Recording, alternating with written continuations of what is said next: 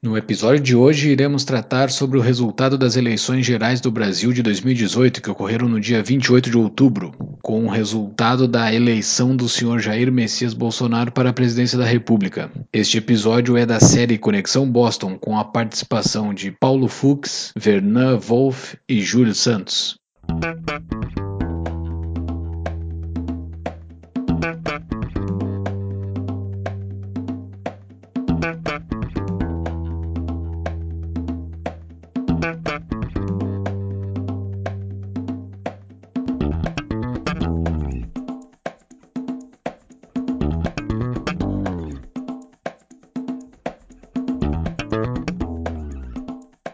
Este é o Tapa da Mão Invisível, podcast destinado àqueles que querem ouvir ideias que abalam sociedades e que não são ditas na mídia tradicional.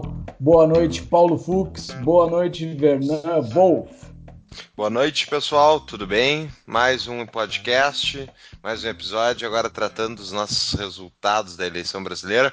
Resultados esses que só eu e o Júlio, né, vamos sofrer os efeitos. O, o Vernan, né, tá imune. para o bem e para boa noite, mal. Júlio. É, boa noite, Júlio. Boa noite, Paulo. Tô feliz de participar novamente. E, é, vamos estar aí discutindo o resultado da eleição brasileira. E como o Paulo falou agora, não é que nós não somos afetados. Aí moramos nos Estados Unidos, na região de Boston, eu no caso, mas ainda temos muito interesse em que o nosso país, o Brasil, consiga superar uh, esses 14, 15, 16 anos de atraso que o país foi mergulhado com o que eu chamo de bolivarianismo lulopetista. Claro que Jair Bolsonaro não é o ideal que nós esperamos, mas vamos estar discutindo aí o que poderia ser feito, o que talvez não vá ser feito nesse novo resultado das eleições presidenciais aí. Muito obrigado mais uma vez, Júlio e Paulo. Buenas, doutor Júlio. Temos o nosso primeiro anunciante com muito orgulho, a nossa querida CapTable, empresa lançada pelo amigo do programa, pessoa de extrema confiança minha e tua, o Guilherme Nardino Enck, né, o nosso, inclusive o nosso convidado do quinto episódio a ser lançado semana que vem. A CapTable é uma plataforma de investimentos em startups. Basicamente, um mercado que antes estava fechado a grandes investidores, fundos de venture capital, agora você, eu, qualquer pessoa pode anunciar a sua startup junto à CapTable para captar recursos junto a investidores. Mas quando a gente fala investidores, a gente não está falando de mega investimentos. A gente pode entrar com investimento desde mil reais, você consegue investir em uma startup com alto potencial de crescimento. A CapTable, então, é uma empresa que tem parceria com a Star CCE, que é a maior referência no ecossistema de inovação do Brasil e é, então, junto com Guilherme Enck e seus associados, a empresa que está patrocinando o nosso querido Tapa da Mão Invisível. Conheçam o site www.captable.com.br. Então tá, esse é o segundo episódio da nossa Conexão Boston, o quarto episódio do nosso Tapa da Mão Invisível. O assunto de hoje, então, é o resultado da eleição do Brasil, o resultado do segundo turno com a eleição do Jair Messias Bolsonaro, do PSL. E como primeiro papo, vamos conversar sobre como o Bolsonaro chegou à presidência, como é que ele chegou até aqui, qual foi o cenário que ele chegou até aqui. Vernan, qual a tua opinião sobre isso? Como Olha, é que ele cara, chegou? Você, é, eu vou ser bem franco com você, não tem como negar que a eleição de Jair Bolsonaro e o que algumas pessoas taxaram de ascensão do bolsonarismo, né, entre aspas, no Brasil, foi um resultado reativo do que eu, do que eu, eu gosto muito desse termo reativo de grandes camadas da sociedade brasileira ao que, infelizmente, as medidas políticas, econômicas e, por que não dizer sociais também, que foram implementadas pelo governo do PT. Eu, na minha análise, tá, eu sei que o Paulo aí vai dar a opinião dele, eu não consigo dissociar a, esse, a ascensão e agora a eleição de Jair Bolsonaro com o que o, uh, o governo do PT ou as medidas implementadas pelo PT fizeram ao longo desses 16 anos. Eu gosto de salientar o seguinte: é, muitas pessoas aí que apoiaram Jair Bolsonaro.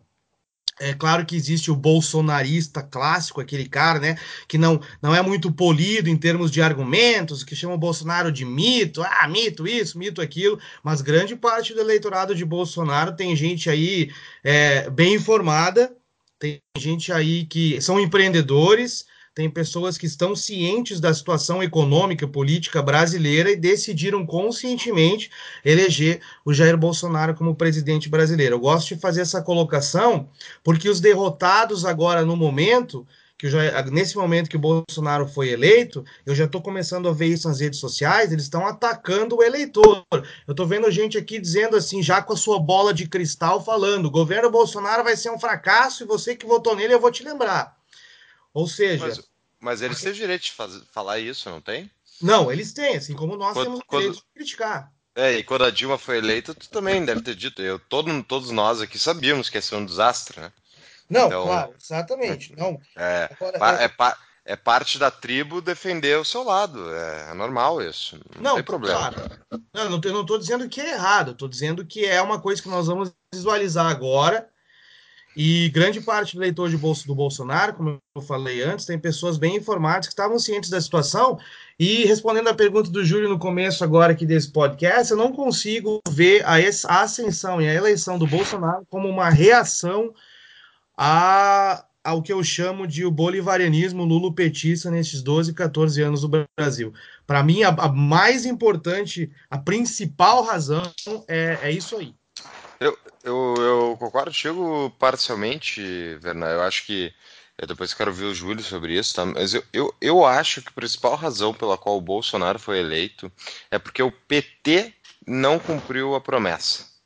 E a promessa, porque a maior parte das pessoas, elas não, não estudam política e economia, elas votam de acordo com o que elas entendem, é o mito do eleitor racional, né? Eles é, têm um limite do conhecimento do que, que eles sabem sobre as coisas e eles votam de acordo com by proxy, né? Uh, nos seus candidatos. Uh, votam no cara que eles conhecem, que apertou a mão dele firme, que falou aquilo que ele queria falar, mas ele não tem um conhecimento uh, aprofundado de política, sociologia, enfim, o que diabos for, para tomar uma decisão tão bem informada a ponto de escolher lá desde o início qual é o candidato mais adequado para desenvolver um país. E é por isso que, inclusive, esse sistema não tem como dar certo, entendeu? isso aí nunca vai acontecer. Nenhum eleitor vai parar sua vida para fazer uma escolha, uma escolha política. As pessoas têm mais o que fazer. Mas o que eu ia falar é que o PT para muita uma grande parcela da população brasileira era a esperança de desenvolvimento do país. Era, era, era a bala de prata, né? E essas pessoas todas uh, foram iludidas, né? Muitos aqui já sabiam que não, não ia dar certo. E depois, uh, quando eles não cumpriram as promessas, não desenvolveram o país, o país inclusive cresceu menos do que outros países na mesma época, né? Os escândalos de corrupção e tudo, foi como se fosse a traição final ao sonho de um país desenvolvido, né? Uh, de muita gente, né? obviamente pessoas mais tem, que tem da esquerda, mas tem muita gente aí de centro, até de direita, que votou no Lula e votou uh, a, fazendo esse mesmo cálculo que hoje fizeram para votar no Bolsonaro. E o Bolsonaro, eles fizeram a mesma coisa de novo. As pessoas estão depositando fé e esperança, inclusive gente muito, muito intelectualizada, depositando fé no governo Bolsonaro. Mas olha, uh, eu acho esse tipo de, de, de crença em político, quando é que vão aprender? Quando é que vão aprender? Eu não tenho esperança alguma, eu não acredito em político nenhum, nem que fosse o João Amoedo lá ganhando, e ele fizesse o discurso que ele ia liberalizar o mercado, ele ia fechar todas as estatais, e ele ia implodir o governo, o governo federal em um mês. Uh, eu não ia acreditar também, embora eu soubesse que ah, as intenções dele são, estão corretas, e, e porque o sistema se defende. O sistema é o quê? Os funcionários, os partidos, o establishment, a inteligência que vive à volta de Brasília não vai largar a mão uh, do poder. Mesmo que o Bolsonaro queira fazer aquelas, essas coisas que ele está dizendo que ele quer fazer, a gente vai discutir depois. Então, eu acho que eles não vão querer abrir mão. Então, quem trouxe o PT, voltando ao período do Júlio, até passei um pouco, uh, quem trouxe foi o PT que não cumpriu as coisas que tinha, não cumpriu o, o país que as pessoas sonhavam e agora daí entregaram ainda mais com toda essa pauta esquerdista em cima, entregaram de bandeja para esse sindicalista de milico ganhar o poder. Mas eu quero ver a opinião do Júlio aí, um cara mais sóbrio do que eu, uh, ah, para dizer as opiniões. É, Júlio, sou mais tranquila. Tá lá, Júlio. É, então assim, sobre a, sobre a posição do Vernan, foi o PT que trouxe o foi o, o antipetismo que trouxe o Bolsonaro e a posição do Fux foi a, a não entrega do petismo, né? Eu, eu, eu fico. Eu acho que a posição de vocês dois explica a vinda do Bolsonaro, esse fenômeno Bolsonaro. Uh, parte tem uh, da parte tem da cultura brasileira que já possuía boa parte dos valores do Bolsonaro, só que não existia uma narrativa, não existia uma estética em torno dessa narrativa, né? A narrativa ela precisa ter uma estética, ela precisa ter algo que se controle além do além do além da, da teoria. A pessoa simples ela não consegue, ela, como o Fux falou, no dia a dia dela a política não está ali. Tem que ter alguma coisa que conecta ela com, com aquilo. É uma marca, né? É o que o marketing faz. Então o Bolsonaro conseguiu botar a estética da narrativa da, do, daquela pessoa simples. Aquela pessoa, ela não quer mais ser assaltada quando, quando sai. A mãe quer saber que o filho voltou ele conseguiu é. pegar essa estética e a esquerda ela é perfeita para conduzir estética, né? A minha, é, a minha percepção, a, é. a, a, a, esquerda consegue conduzir a estética das coisas para ir para o lado deles. E o Bolsonaro conseguiu pegar essa estética. Claro, foi a derrocada do PT. O PT abriu um vácuo de poder o PMDB e o Centrão desabou junto, porque eles não conseguiram. Eles, eles sim são zero em controle de narrativa e de estética, eles são zero, o Centrão é completamente fisiologista, e o Bolsonaro conseguiu fazer uma estética. Assim, embora eu tenha vários desacordos com o Olavo de Carvalho, o Olavo de Carvalho ajudou o Bolsonaro a fazer essa estética, né? Toda aquela, todo aquele controle de, da estética do brasileiro, o que, que é o brasileiro, o Bolsonaro conseguiu descrever e, e o, Olavo de Carvalho ele descreve, ele descreve isso muito bem, na minha opinião, e ele e o Bolsonaro conseguiu aproveitar isso e chegou em pessoas simples lá do interior, do lado dos Cafundó. E outra coisa, né? Tem um fenômeno que aconteceu de lá para cá que, com a, que coincidiu com a queda do com a queda do PT, que foi o surgimento das mídias sociais para todas as, as pessoas, né? As, as mídias sociais até até quatro anos atrás, três anos atrás, era mais para era mais para jovens, né? Até pessoas de 30 anos. Tu pega de 4 anos para cá, pessoas de todas as idades estão conectadas via via mídia social e o Bolsonaro sobre sobre surfar isso com uma narrativa e uma estética própria adequada perfeitamente para essas pessoas. Essa é a minha percepção. Eu concordo contigo, uh, Júlio, quase 100% com o que você está falando aí. Eu acho interessante aqui a gente fazer, dissociar duas coisas importantes primeiro lugar, eu concordo com a fala do Fux anteriormente, que eu não, não, não consigo assim acreditar naquele ungido líder político que vai resolver todos os nossos problemas. E eu acho que o problema que está aí na sociedade brasileira, e é um pouco diferente dos Estados Unidos, apesar dos Estados Unidos ter intervenção do governo também, historicamente o brasileiro ele tem aquela mentalidade de depender do governo e o presidente, o governador, o líder político ser aquele cara que vai resolver os problemas. Por exemplo, agora eleito o Bolsonaro, eu estava uh, ah, acessando alguns websites, alguns artigos para poder me, me, informar um pouco mais e ver o que, que ele vai encarar. A pergunta é: os problemas que Bolsonaro terá que resolver? E aí eu me questionei, puxa vida, por que, que o Bolsonaro tem que resolver alguns problemas? Por que, que o líder político, presidente, governador, ele tem esse poder de resolver problemas? Primeira pergunta e crítica. Porque o poder, porque o poder político, né, comanda basicamente tudo no Brasil. Exatamente, é o... exatamente. E aqui, então, na nossa análise, eu vejo assim, na nossa percepção das coisas, tem aquilo que eu acredito, eu acho que vocês dois nós estamos na mesma linha, daquilo que eu acredito que como deveria ser a sociedade, uma sociedade, né? E é isso e depois eu quero linkar com a sugestão de livro que eu vou dar no fim para o pessoal aí, uma sociedade livre baseada na escolha individual, aonde nós, os cidadãos e todos os indivíduos são, como diz no inglês, né, hold accountable, ou eles são aí, é, como é que se diz?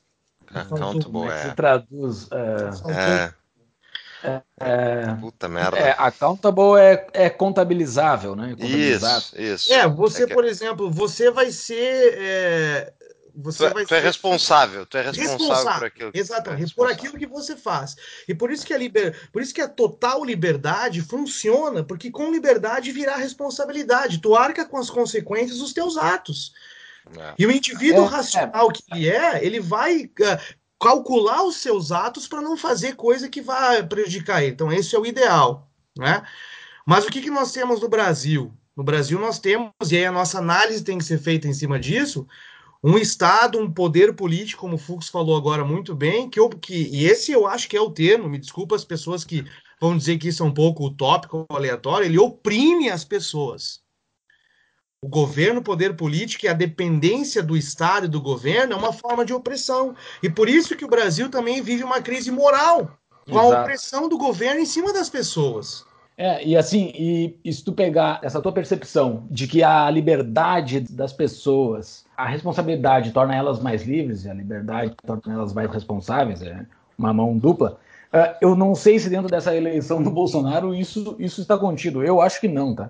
Eu acho que boa parte desses eleitores querem que o Estado venha e resolva problemas, entendeu? Não, é, embora ele, ele tenha esse discurso, dentro, dentro do discurso ali quando ele assumiu, a, quando ele declarou a vitória ali, que foi fantástico, entrevistou ele, é um discurso para nós liberais muito bacana ali, reduziu, reduziu o poder do Estado e tudo mais. Eu não sei se, ele, se o que ele prometeu e o que essa massa de gente, de 50 e tantos milhões de pessoas votaram nele, está esperando que ele reduza o poder do Estado. Eles nem, eles nem passam pela cabeça deles isso. Né? Não, nem Isso é o que me isso. preocupa.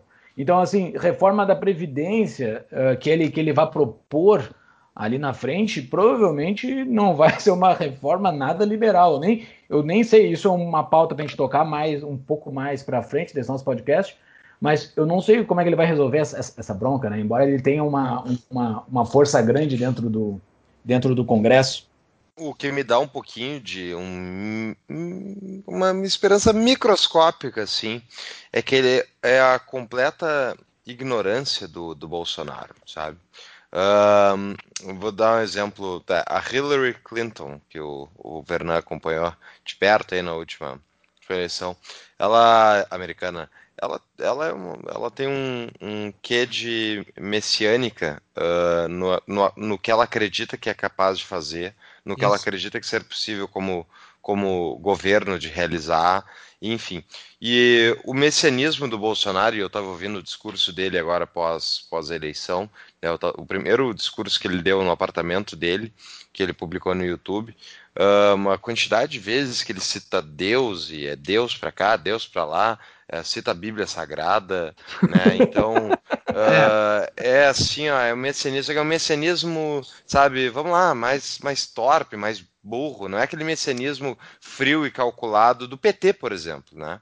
O messianismo petista é Uh, os fins justificam os meios, e os meus fins são os, os, fins que todos nós vamos ter que engolir, porque são os fins uh, para o melhor do, da sociedade. Né? E, obviamente, eu, nós três aqui discordamos dos fins do PT, mas eles tinham o que de messianismo, sem o toque religioso, e muito mais frio e calculista. O Bolsonaro, no entanto, é um jumento, ao meu ver. É um cara. É, não um jumento nível, nível o, o, o anterior ficar o Itamar Franco, né? Que era notoriamente uma pessoa muito limitada, eh, mas que acreditava ser capaz de fazer muitas coisas. Tanto que ele, por exemplo, quando, quando foram levar para ele a ideia do Plano Real, ele deu um monte de, de, pitaco, né? queria voltar com várias das coisas que o Plano Real queria matar para conseguir estabilizar a economia. Ele queria que ficasse, né? congelamento de preços, esse tipo de coisa. Ou seja, o cara não entendia bulhufas de economia e queria dar pitaco. O Bolsonaro, ao meu ver, o interessante é que ele, tipo, ele admite publicamente que ele não sabe na área de economia, que ele não, que ele é Paulo Guedes, Paulo Guedes, Paulo Guedes. E assim, é, essa é, e daí volta o meu grande problema com o governo Bolsonaro, que é mesmo que ele queira fazer todas essas reformas que ele cita e tal, cara, qual é a capacidade de articulação desse cara?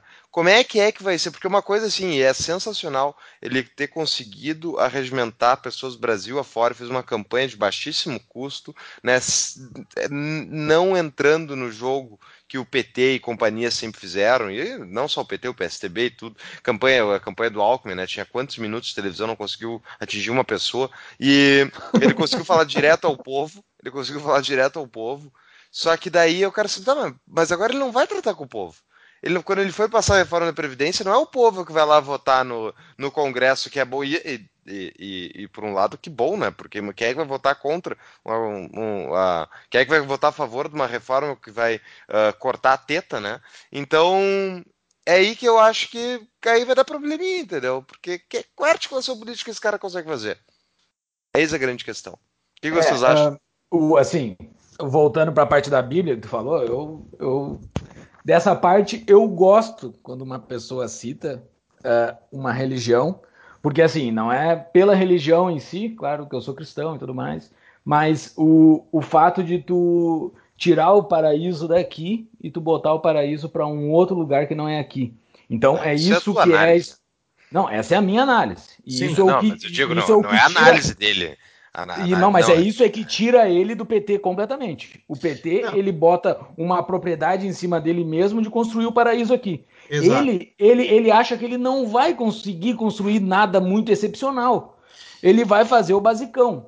Então, assim, essa é a minha pequena esperança que eu tenho nele. Esse é o, o meu fundo de esperança. Eu acho que ele vai tentar fazer o basicão. Então, assim, essa, essa, confiança, esse depósito de confiança em cima do Paulo Guedes é extremamente perigoso, porque ele pode se irritar com esse cara e derrubar ele a qualquer momento. Então, não dá para se ter isso como uma confiança. Mas essa ignorância dele nos assuntos pode deixar o Paulo Guedes com força. Então, é o meu pouquinho de esperança que ele não, ele tem a ciência de que ele não vai fazer o paraíso aqui e de que ele vai tentar fazer o básico. E, no, e nesse discurso ele citou veementemente a redução rápida do déficit para virar superávit, né? Que para mim é o grande problema, que eu não sei como é que ele vai fazer isso, mas se ele conseguir resolver isso, sei lá, antes do fim do primeiro da primeira metade do mandato dele, Cara, isso vai ser um feito histórico, assim, velho. Pera, pera, cara, eu acho o cara. Que... Não, peraí, só uma coisa, eu quero, eu quero combater esse ponto aí do Júlio. Se o cara fosse lá e me citasse uh, que quer. Que quer uh, uh, qual é o nome do deus árabe lá, do deus do Islã? Alá, Alá. Alá. Vocês é por Alá, tu, tu ia ficar feliz? Tu ia ficar feliz que, que tu estava lá?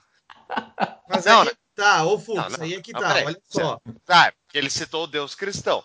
Agora, tu acha que ele é um bom cristão, cara? Ele é separado, teve, cara, teve a, a, funcionária laranja trabalhando na casa de praia dele. Esse cara é um bom cristão? Ah, cara, olha só, olha só, eu acho, deixa eu, deixa eu só fazer um vai comentário. Lá, eu acho que é, essa questão da menção de Bolsonaro a Deus e tudo mais, eu, eu, eu entendo o que o Júlio falou, porque nós vivemos uma democracia no Brasil, ou, segundo o candidato derrotado Fernando Haddad, segundo o Fux aqui, o Haddad, ou o Quadrado, chamou inacreditavelmente na sua tese de mestrado, a, a, como, é que ele, como é que ele chamou a, a democracia? A, a ditadura da burguesia. E ele, né, querendo implementar a ditadura do proletariado como é, o movimento democrático, o Brasil tem uma democracia representativa que, na minha opinião, é só um arranjo muito mal feito de um sistema para poder aí ser implementado na sociedade. Não sou muito a favor da democracia, mas não sou representativa, mas não sou a favor, como se diz, do autoritarismo, porque hoje em dia você diz que não é a favor do arranjo democrático que você tem no Brasil, as pessoas acham que você é a favor da ditadura. Não é isso, deixando claro para os ouvintes que vão nos ouvir no podcast, eu acho que essa menção do Bolsonaro a Deus é uma questão eleitoreira, porque ele foi eleito grande, eh, em grande parte pelo povo, pelos evangélicos.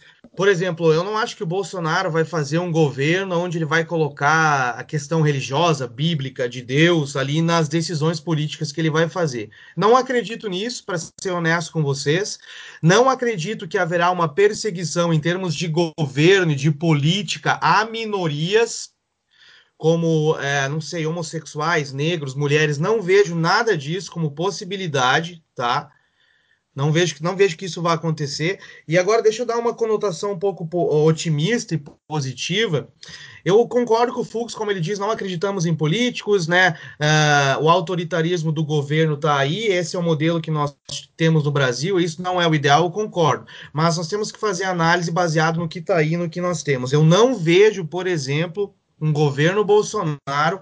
E aí, eu concordando com o Júlio, me dá um pouco de esperança, de otimismo. Eu não vejo o Bolsonaro como uma ameaça à democracia ou como uma ameaça às instituições em, em, em tipo de aparelhamento, de acordo com uma visão ideológica, político-partidária que o Bolsonaro tenha.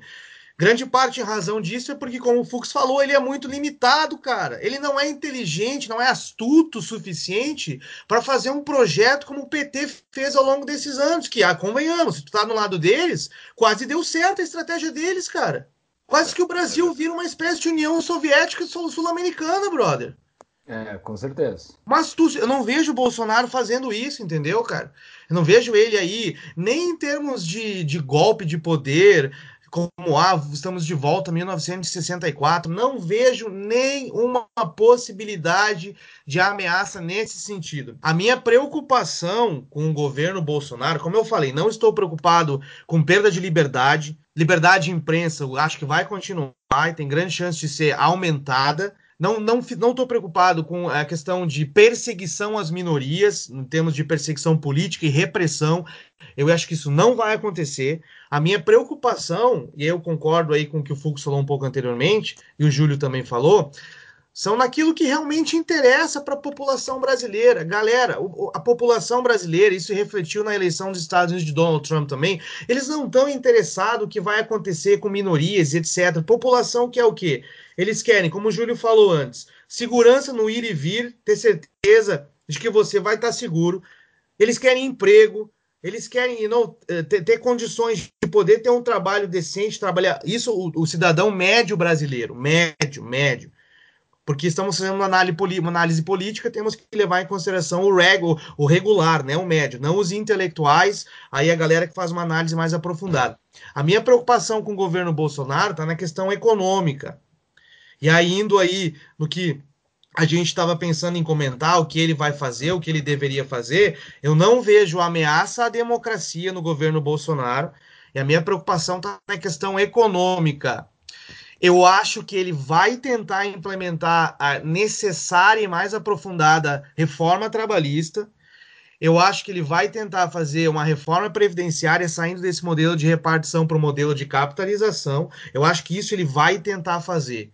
Uma grande questão que eu tenho sobre o governo Bolsonaro, que vai começar em 1 de janeiro de 2019, é a redução do tamanho do Estado em termos de privatização de estatais, em termos de privatização da Petrobras, que eu acho que é uma necessidade, mas eu não acredito que ele vá conseguir privatizar ou, ou, pelo menos colocar num ambiente mais competitivo esse montão de estatais que tem no Brasil hoje, infelizmente. Eu acho que ele não vai conseguir fazer isso, mas as outras reformas mais cruciais eu vejo possibilidade de ele tentando passar e implementar. Se vai conseguir ou não, aí como o Júlio e o Paulo falaram antes, vai depender da articulação desse presidente em termos de negociação é, é, limitado que ele é para passar as reformas no Congresso. É, eu acho que ele, que ele consegue.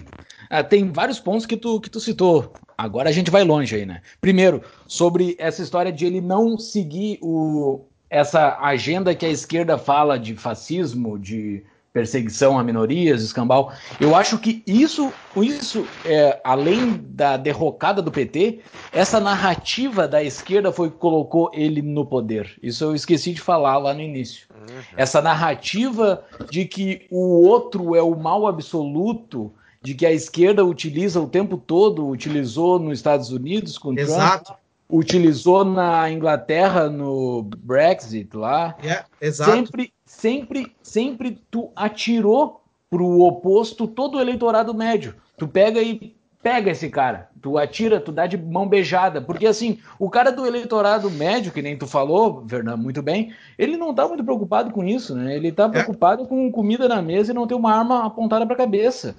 Então, tu fica falando essas, essas baboseiras de, de, de minoria, o escambau, porque o Bolsonaro é um cara de uma outra geração. É um cara de uma outra geração, ele vai falar aquelas merda que ele fala, entendeu? Ele vai dar não. aquelas caneladas, mas ele não vai fazer aquilo política de Estado. Ele não, não tem olha. força de fazer isso política de Estado. E fazer isso e utilizar essa narrativa como a esquerda fez, atirou o eleitor médio para o Bolsonaro. Então tu, tu perdeu todos esses 40 e tantos dias, sei lá quanto tempo durou essa, essa campanha eleitoral, não, bem mais, deu dois meses e Isso. não se falou sobre a reforma da Previdência, que é um negócio que vai explodir no ano que vem.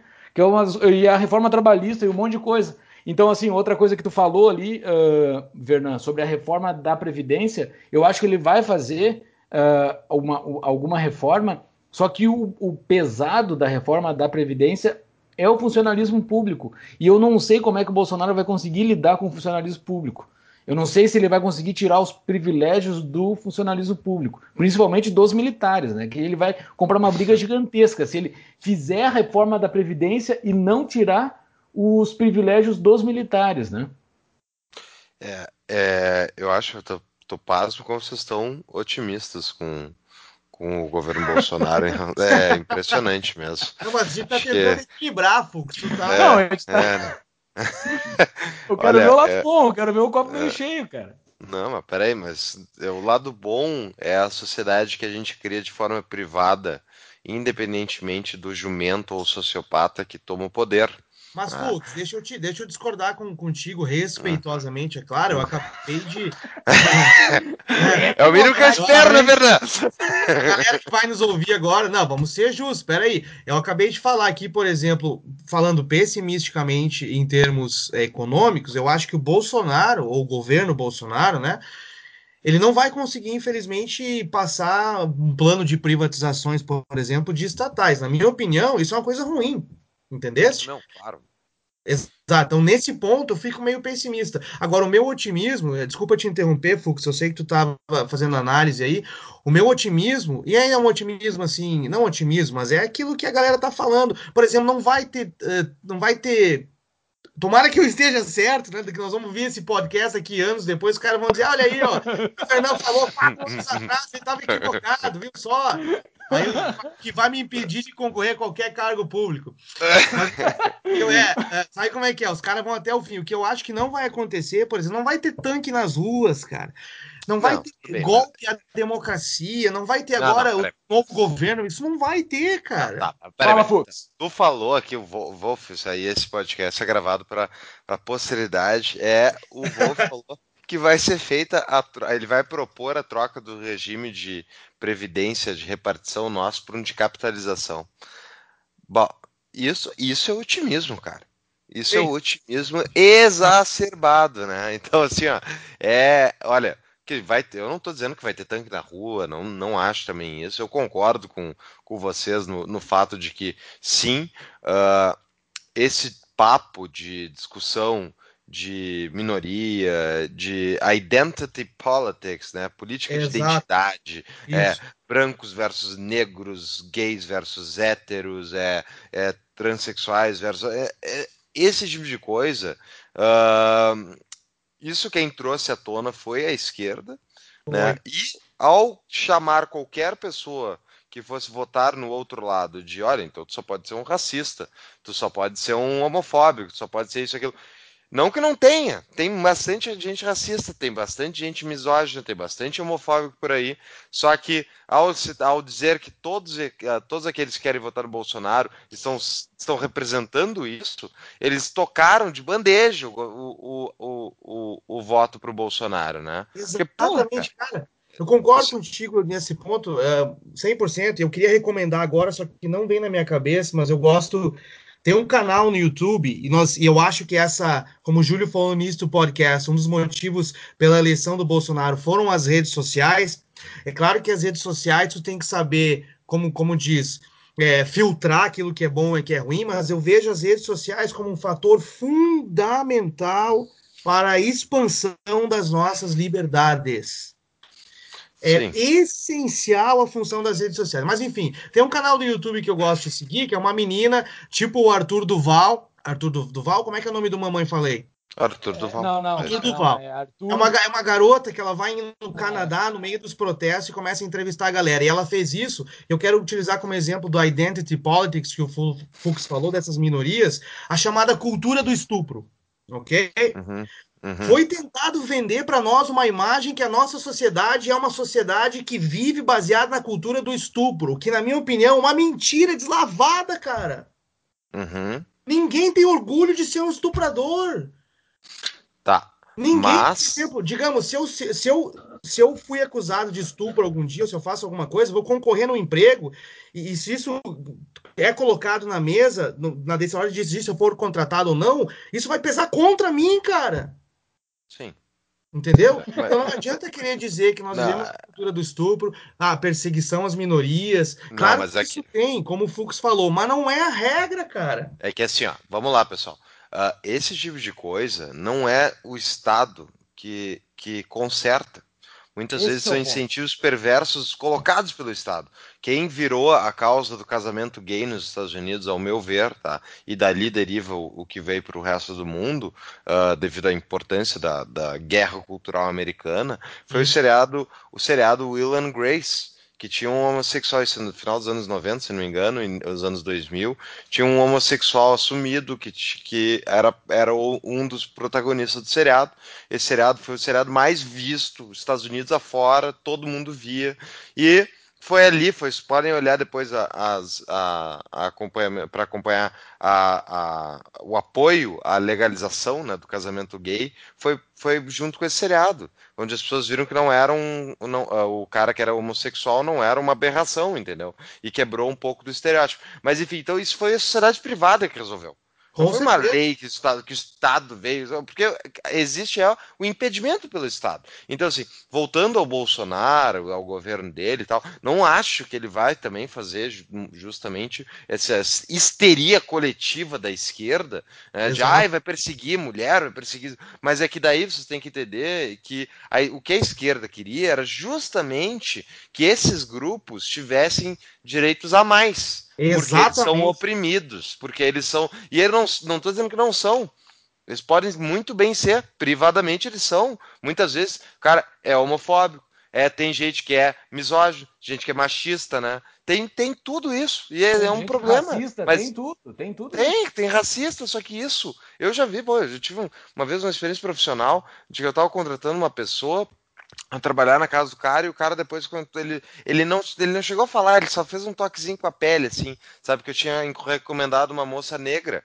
Eu fiquei enojado enojado. Nojento. exato exatamente. Nojento. Mas isso existe pessoal então, assim, só que, bom, daí a esquerda quer o quê? Quer que passe uma lei que se uma pessoa fizer isso, ela tem que ser denunciada e vai o DOPS aí pegar ela. Daí é o, é o contrário, entendeu? É, daí tu torna esse tipo de coisa uh, assunto tabu. E o que é tabu vira um depois um problema, porque ele fica crescendo no cantinho escuro que ninguém quer falar, que nem os nazistas, né? Por isso, por exemplo, eu sou contra, por exemplo, leis que nem tá na Polônia, que muitos dos reaças brasileiros adoram. Ah, lá é proibido, é proibido comunismo, não pode ter partido comunista. O que, que vocês acham que o cara que está fora do discurso político, do aceitável, do que é discutível, vai fazer se ele não pode ir lá na TV falar as merdas dele, que nem o PSTU faz?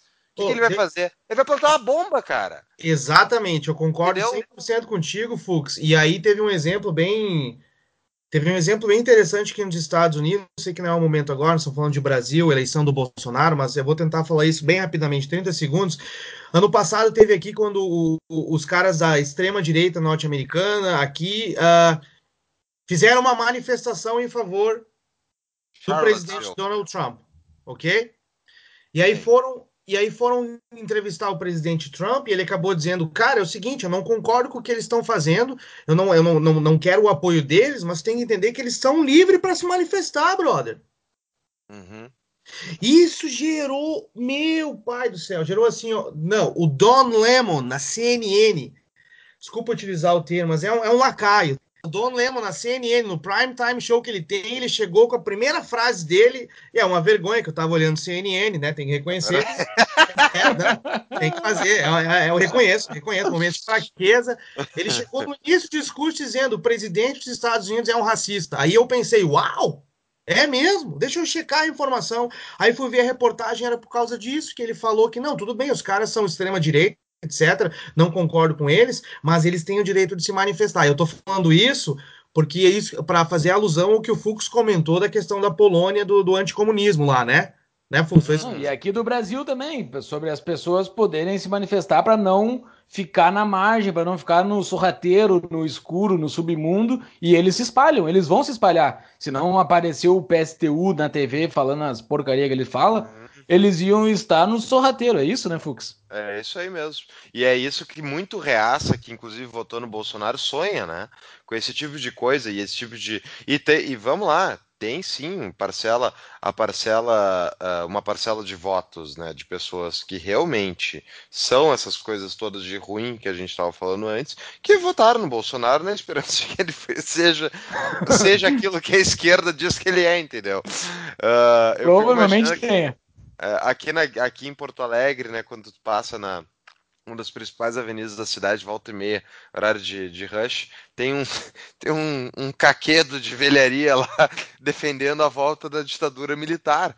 E daí eles no início eles tinham, eles tinham um aviso dizendo assim: uh, se você concorda, buzine. E daí, como ninguém ninguém uh, buzinava, né? Eles depois trocaram a faixa. Se você não concorda, buzine, entendeu? E daí ficou basicamente. É. Não, é, então, é, isso é verdade. Uma, uma das esses caras eu... botaram no bolso, entendeu? É. Uma das Mas coisas é... que eu vejo, assim, do, do, da nova administração que vai ter o Brasil a partir de 1 de janeiro de 2019, e aí o Fux vai me taxar de otimista, né? Claro, ele pegou essa pecha hoje no programa, aqui no podcast. Mas é, justamente, é, mas é justamente essa questão, entendeu? De. Porque, infelizmente, a esquerda, e não é só no Brasil, é nos, aqui nos Estados é. Unidos, é na Europa, a esquerda é o seguinte: eles estão baseados, todas as políticas de Estado deles estão baseadas naquela ideologia da luta de classes, entendeu? Aquele, aquele negócio que uma pessoa só é bem sucedida porque ele está explorando as outras pessoas. Se você sobe é porque você está colocando alguém para baixo, entendeu? Hum. Eles não acreditam em criação de riqueza. Eles não acreditam em, por exemplo, as, as, uh, há desigualdades. Ah, mas você tem como todas as partes crescerem, entendeu? A esquerda... Dinamismo social, né, Fernando? Muitas vezes isso, isso, isso, é o dado mais escondido de todos. No próprio Estados Unidos, que é muito desigual, sim, mas eles têm o dinamismo social. Os, os ricos ficam mais pobres, ao e meio, e os pobres ficam ricos. E isso, é, essa claro. troca dentro da escada é muito comum. Absolutamente. E outra coisa, então a esquerda tem a seguinte mentalidade: eles acreditam na luta de classes, só que tem um detalhe: eles não estão interessados em fazer com que a luta de classes acabe. E é isso que as pessoas não se dão conta.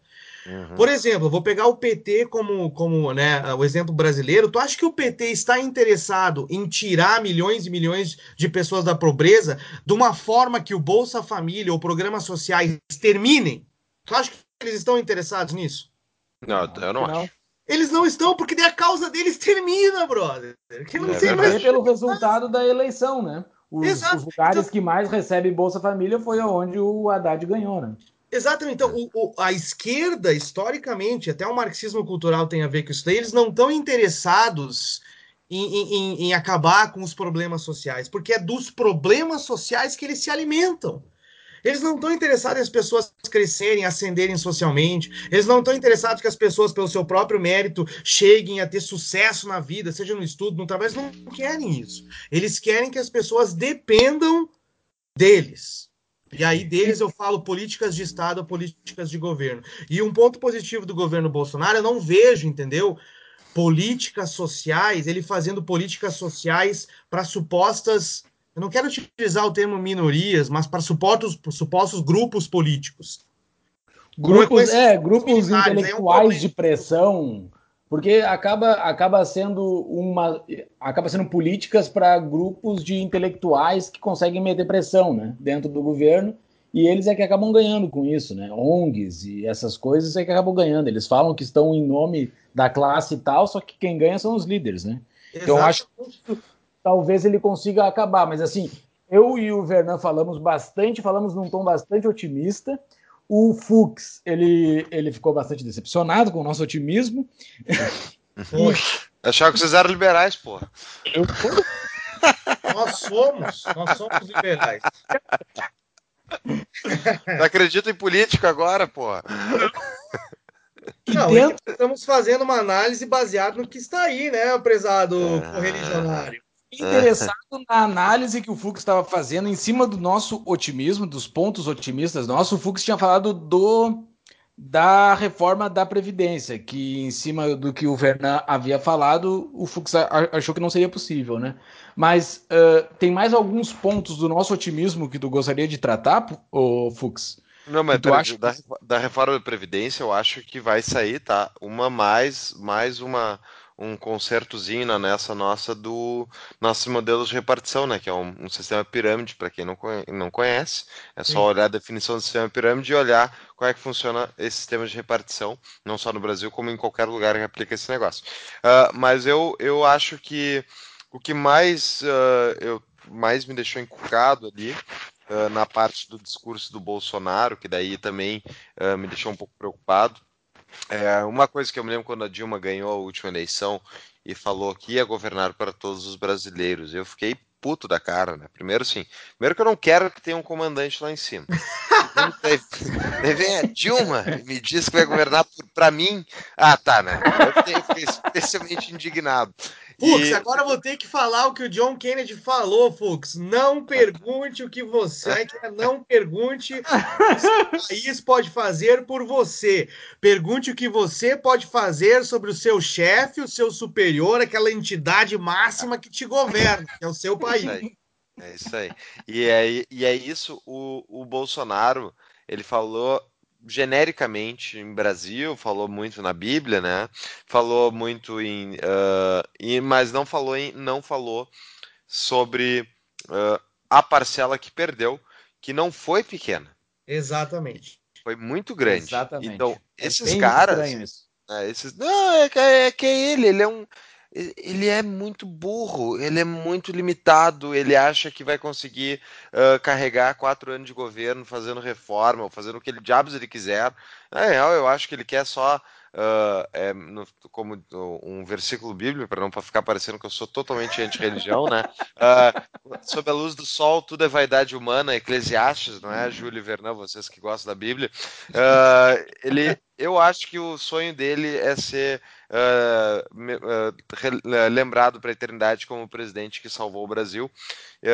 e, inclusive, ah, um, um, um parênteses sobre esse messianismo dele que me deixou extremamente achei bizarro que ele falou né, que, que basicamente Deus operou através dos médicos lá de Juiz de Fora e depois através do Einstein para operar um verdadeiro milagre. Ele fez essa expressão. Ou seja, estamos vendo isso, daí me, me, me acendeu a luz amarela, tá? Porque acreditar que tu é o, enviado de Deus para corrigir uma nação de mais de 200 milhões de pessoas, um dos maiores países da, da face da Terra, esse tom de messianismo me deixou assim, ó, bah, que coisa perigosa. Ah, qualquer, pessoa, Aqui... qualquer pessoa religiosa que é curada de uma, de uma cirurgia acredita que foi Deus. Isso é a tua análise não é otimista. É não, não, não, não é análise otimista, é realista de uma pessoa religiosa. Uma, Fux, uma, uma aqui... religiosa, ela acredita que foi Deus que salvou ela. É. Se for ou não foi, daí é um outro assunto. Mas, Fux, mas aqui, aqui o argumento do Fux, eu adoro, eu tava esperando, tava, o Fux me conhece um bom tempo, eu tava esperando utilizar essas palavras agora. Eu vou dizer, Fux, aqui o teu argumento peca na origem. Ah, é. em, em que origem? Eu concordo contigo que eu não gostei quando o Bolsonaro utilizou esses termos de Deus e etc para representar que ele é o ungido que vai resolver os nossos problemas. Eu estou de acordo contigo porque ninguém quer né, um político, uma autoridade resolvendo os seus problemas. Apesar de que Ronald Reagan falou lá que o governo é o, deve ser o carro e nós somos os motoristas. Mas né? o discurso do Reagan era uma coisa, a realidade que ele fazia era outra, né, Fernando? Mas, mas, é, mas, mas, eu comento que o argumento do Fux, eu falo isso em tom de brincadeira, óbvio, peca na origem, é que é o seguinte. Cara, nós não podemos impedir libertários ou defensores da liberdade que somos de alguém, nem o presidente da República, que seja uma pessoa religiosa. Não, não é isso. Eu não estou dizendo que ele não pode ser religioso. Ele crê naquilo que ele quer. Ele, mas é claro. Exato. Mas daí tu vai, mas é justamente nisso. Daí tu vai falar lá para fazer o discurso à nação brasileira, né? Uh, vai falar que vai governar, teoricamente, vai governar para todos e tal. Tu quer construir uma ponte, tu deveria, pelo menos, se fosse minimamente inteligente, querer construir uma ponte dizer assim, olha pessoal, não se preocupem, eu não vou, não vou ser o fascista que vocês da esquerda, com seus Sim. 40 milhões de votos, acham que eu vou ser, né? E daí fica Deus para cá, Deus para lá, foi um milagre que, que permitiu que eu estivesse aqui para é, salvar a nação brasileira. Ah, não. para! Entendeu? Ah, cara, mas assim, democracia. Os 40 milhões que estão lá que não são religiosos, provavelmente, entendeu? Democracia é a ditadura da maioria. Concordo. Democracia é a ditadura da maioria. A maioria brasileira é cristã. tá? De várias de denominações. Ele tá jogando para a maioria, velho. Mas assim, uma coisa, uma coisa que é estranho, que é muito estranho, e pode ser por ele ser boçal ou alguma coisa assim, mas é muito estranho de, de qualquer forma, é ele não ter falado um discurso de união, porque pro ganhador é muito fácil tu falar de discurso de união. Tu ganha e daí depois tu fala, não, eu quero unir tudo agora. Daí quem não se unir com ele, não, foi ele que não quis se unir, porque eu falei que eu queria me unir. Cara, é. era o discurso, ele tava com a faca e o queijo na mão para é. dizer união e ele não falou união. Então, é estranho, assim, é estranho. Que, Isso é bem que estranho. bom que tu tá virando pessimista comigo, Júlio, porque é justamente nesse fato aí que me dá uma hora. Tu quer me, tu quer me rotular. não, eu concordo. É, me dá eu, eu, preocupação. É, porque é, é, isso era nessa hora que ele, ao sinalizar que ele, olha, vamos, vamos acalmar os ânimos, vamos todo mundo baixar a bola, vai dar tudo certo. Eu não vou, eu não vou provocar vocês. Então, vamos tentar construir uma, uma solução. Não. Ele foi lá e fez um discurso. Ele também não foi ruim, por outro não lado. Então, ele foi um, foi um discurso mediano. Mas ele já mostrou na sua primeira interação como presidente eleito de que ele não fez a melhor opção, entendeu? É, exato. Eu acho o seguinte, eu estava conversando com o Júlio até antes a gente nós entrarmos no ar, e eu concordo com o Júlio 100%.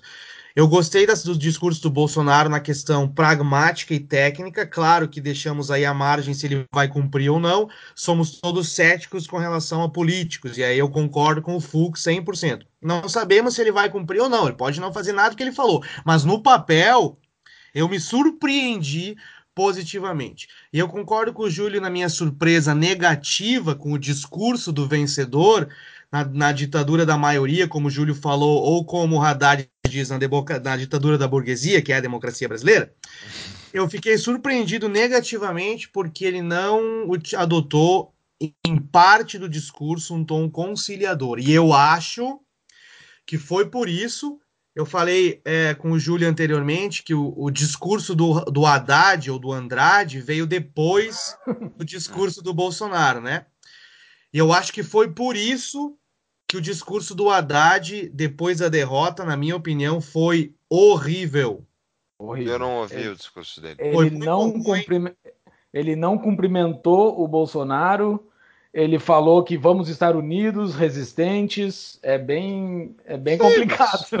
Você esperava que o PT fosse é, fazer meia culpa depois PT, de perder? PT, é, exato. Não, não tem como.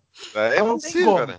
Não tem como. Então, assim, eh, tu para pra pensar, o Bolsonaro tá fazendo o jogo também. Então, vai seguir dividido. Vai e seguir é, completamente é dividido. É, e outra, assim, e outra coisa que eu acho que o Bolsonaro não foi um pouco conciliador pelo seguinte, ó, galera. Eu acho que. Eu não sei se é boato ou se não é, mas uma galera comentou aí que o Steve Bannon, que foi um dos caras que uh, ajudou o Trump na campanha dele, deu algumas dicas para o Bolsonaro e etc. Eu acho que, apesar de ele não ser tão agressivo como presidente, eu acho que ele vai ser um pouco fiel àquilo que foi a campanha, que é, por exemplo, pegar duro contra. No caso, foi a ideologia do PT, por isso que eu não concordei em parte por um discurso de vencedor, aquele, aquela live ali que ele fez na casa dele, mencionar comunismo, mencionar socialismo, depois Sim. de ter vencido. Mas eu acho que ele pode estar fazendo isso pensadamente, em termos de estratégia, para manter uma postura meio dura daquela postura que o Trump teve nos Estados Unidos. Não, eu fui eleito baseado nessa plataforma, eu vou tentar cumprir aquilo baseado no que eu fui eleito. E eu acho que foi por isso que o discurso do Haddad foi, na minha opinião, mas não dá para esperar muito, né? Do, do da é, esquerda, do PT. Do PT é. é. Não dá para esperar muito. O cara tava com o Boulos do lado dele, a Manuela Dávila do Partido Comunista do outro. É, é difícil esperar qualquer coisa dessa gente mesmo. E provavelmente, assim, o Bolsonaro ele vai tipificar M, M, MTST e MST como entidade terrorista nos próximos tempos, né? Provavelmente ele vai fazer isso, que, ele, que é uma das coisas que ele já falou. Eu não sei se foi durante a campanha ou antes mas ele vai se esforçar bastante para isso. O que é algo positivo, na minha opinião. Sim, eu acho que o MST seria uma entidade terrorista em qualquer lugar do mundo, né? Só no Brasil que não é. Agora e... o Fux tá quase me taxando de bolsonarista, não é nem otimista.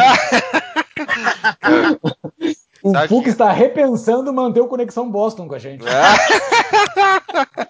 Cara, o que tá me que me deixou realmente triste, assim, porque eu, eu vou, sinceramente, vocês, eu fico, cada vez que tem uma eleição presidencial, é, eu fico triste, porque os brasileiros continuam né, querendo eleger gente para Brasília e não fechar aquela merda. Uh, mas a segunda coisa é que o que me deixa triste é como a esquerda brasileira não fez meia culpa, né?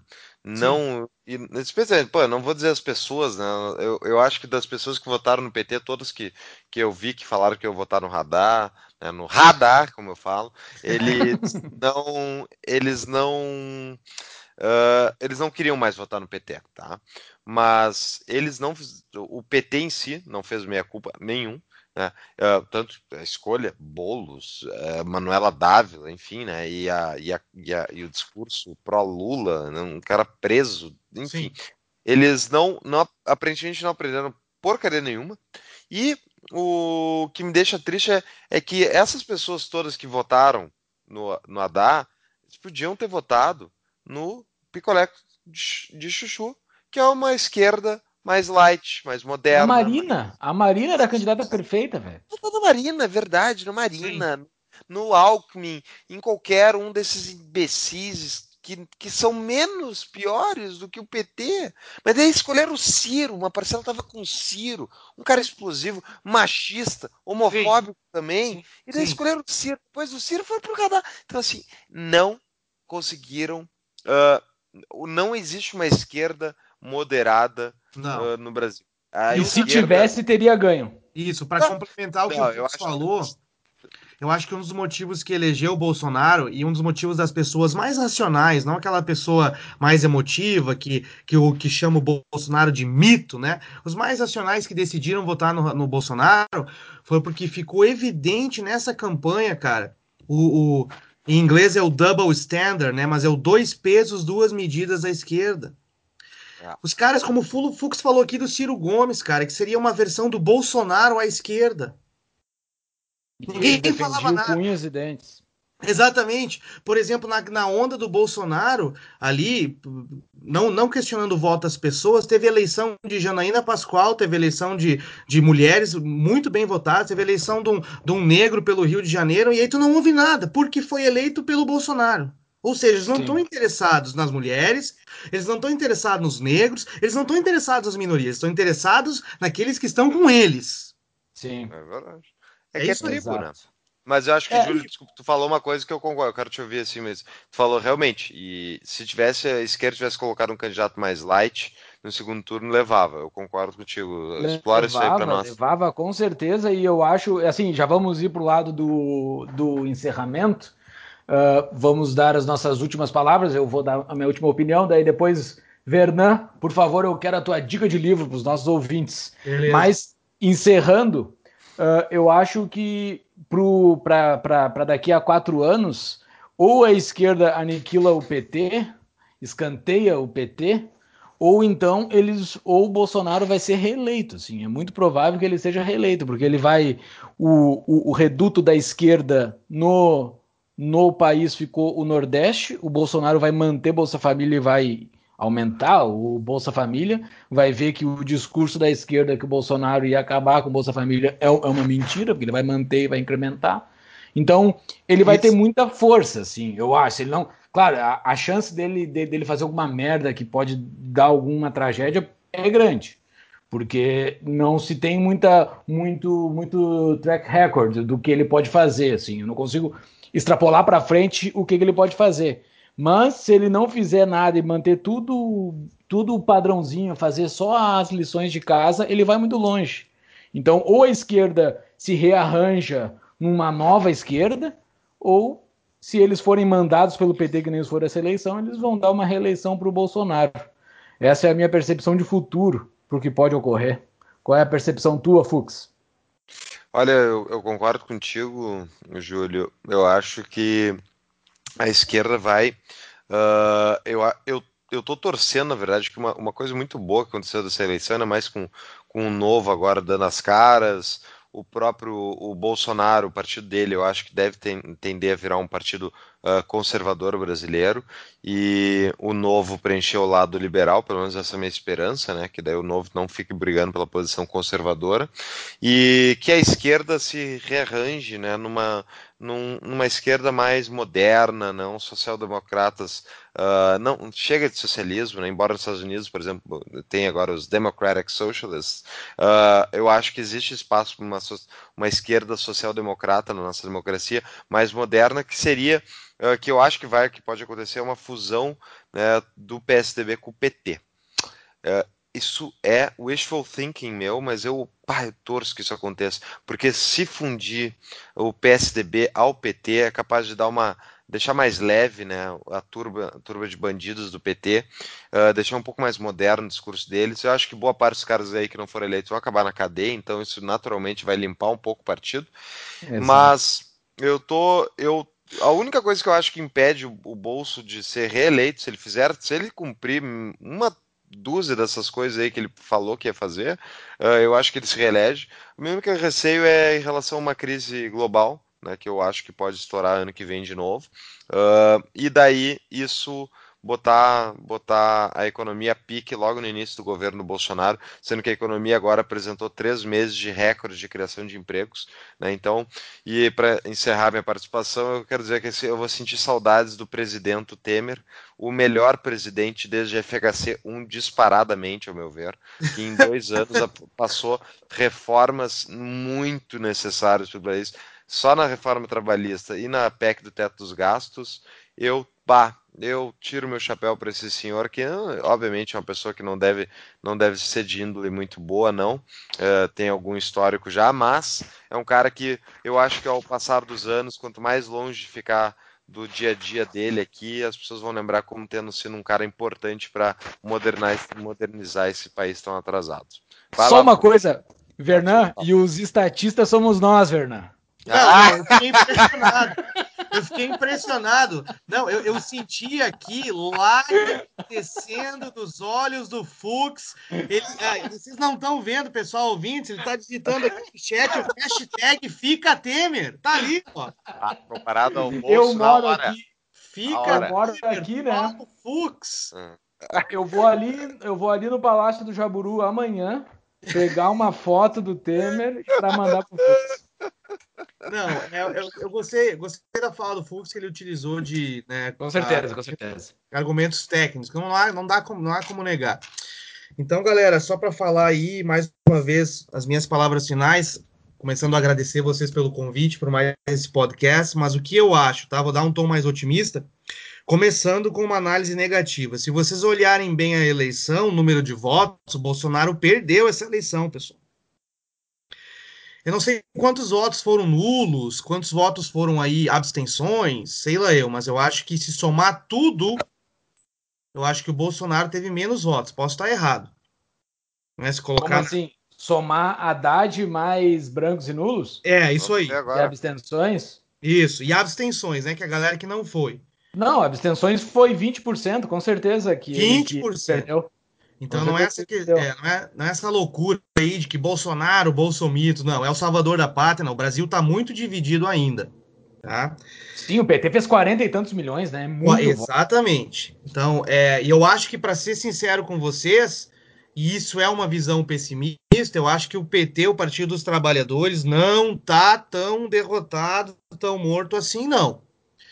Porque esse resultado de 40, esse 55% a 45, 44, acho que surpreendeu eles positivamente. Essa é a minha visão. Mas uma visão otimista aí, eu acho que é, se o Bolsonaro conseguir tentar implementar essas reformas ou essa agenda que ele vai tentar implementar, eu acho que a economia tende a responder relativamente bem, tá? Porque vocês sabem que o indivíduo responde a incentivos, os mercados respondem a incentivos. E se ele conseguir reduzir impostos, por exemplo, tentar colocar o governo dentro dos seus meios, e isso é previsão, eu acho que a economia pode responder muito bem. E ao fim e ao cabo, claro que nós temos o sonho de viver num Brasil mais liberal em termos individuais, em termos empresariais. Mas como eu falei para vocês na nossa conversa anterior, eu acho que mudar a direção do país nesse momento é o fundamental. Né? E, e, fiquei muito feliz com a vitória do Romeu Zema. É Romeu Zema, né? Isso. É. Como governador de um estado central, crucial, como é Minas Gerais, eu acho que é uma vitória para o liberalismo sensacional no Brasil. Ter um governador um estado como Minas Gerais já aí num cargo executivo.